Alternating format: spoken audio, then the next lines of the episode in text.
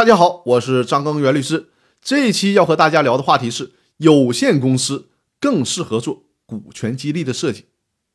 葛优葛大爷在《天下无贼》的电影里面有一句名言：“二十一世纪什么最贵？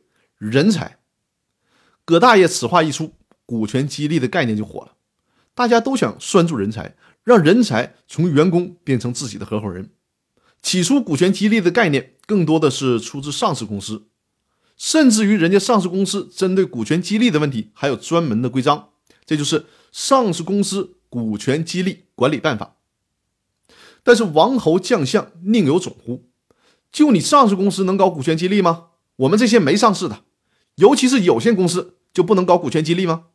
各位，我在之前反复的讲过，包括在我的《公司法大爆炸》的视频精品课里面，还有专门的课程讲解过，在我们国家。股份公司必须是同股同权，因此呢，很多制度设计是受到限制的。而有限责任公司可以做到同股不同权，所以说围绕着有限责任公司可以设计出很多的花样和玩法。也就是说，对于我们有限责任公司来讲，不但可以设计出股权激励制度，而且有限责任公司的股权激励要比上市公司更加灵活、更有效、更新颖。我们恰恰应该利用好法律赋予有限责任公司同股不同权的制度，为我们自己的企业量身定做和设计出行之有效的股权激励制度。说到这里，我们来看一下《非上市公司股权激励实操手册》这本书当中提到的一段内容。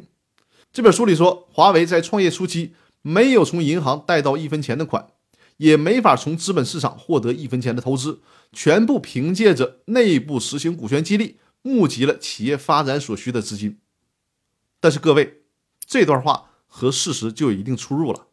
华为它确实没有直接从银行贷款，但是呢，华为却是利用了内部的股权激励制度，间接的从银行拿到了钱。华为的做法就是让员工去银行贷款，以员工自己的名义贷款，然后呢，员工把从银行拿到的钱用来买华为内部虚拟的股权。而华为恰恰是通过这种方式解决了企业初创期资金紧缺的问题。只是好多年以后，银监会和中国人民银行出面制止了银行为华为员工贷款买华为股份的做法，因为这种做法在合规性和合法性上都是存在问题的，必须叫停。华为就是一家有限公司，但是华为的这个做法我并不推荐大家效仿，我不推荐大家利用股权激励去募集资金，这么做是很危险的。华为是有地方政府支持的，而我们是不可能有这种资源的。如果利用股权激励去集资，这是有刑事犯罪的法律风险。所以说，我不推荐大家去效仿这一做法。那说以上这些内容的目的，就是想告诉大家，股权激励并不是上市公司的专利，非上市公司，尤其是有限责任公司，搞股权激励成功的概率更大，设计股权激励的方式更灵活、更有效。但凡事也要讲究度。千万不要利用股权激励去做非法集资的事情，在此我需要特别提醒大家。那好，我们这一期的分享就到这里，我们下期继续，谢谢大家。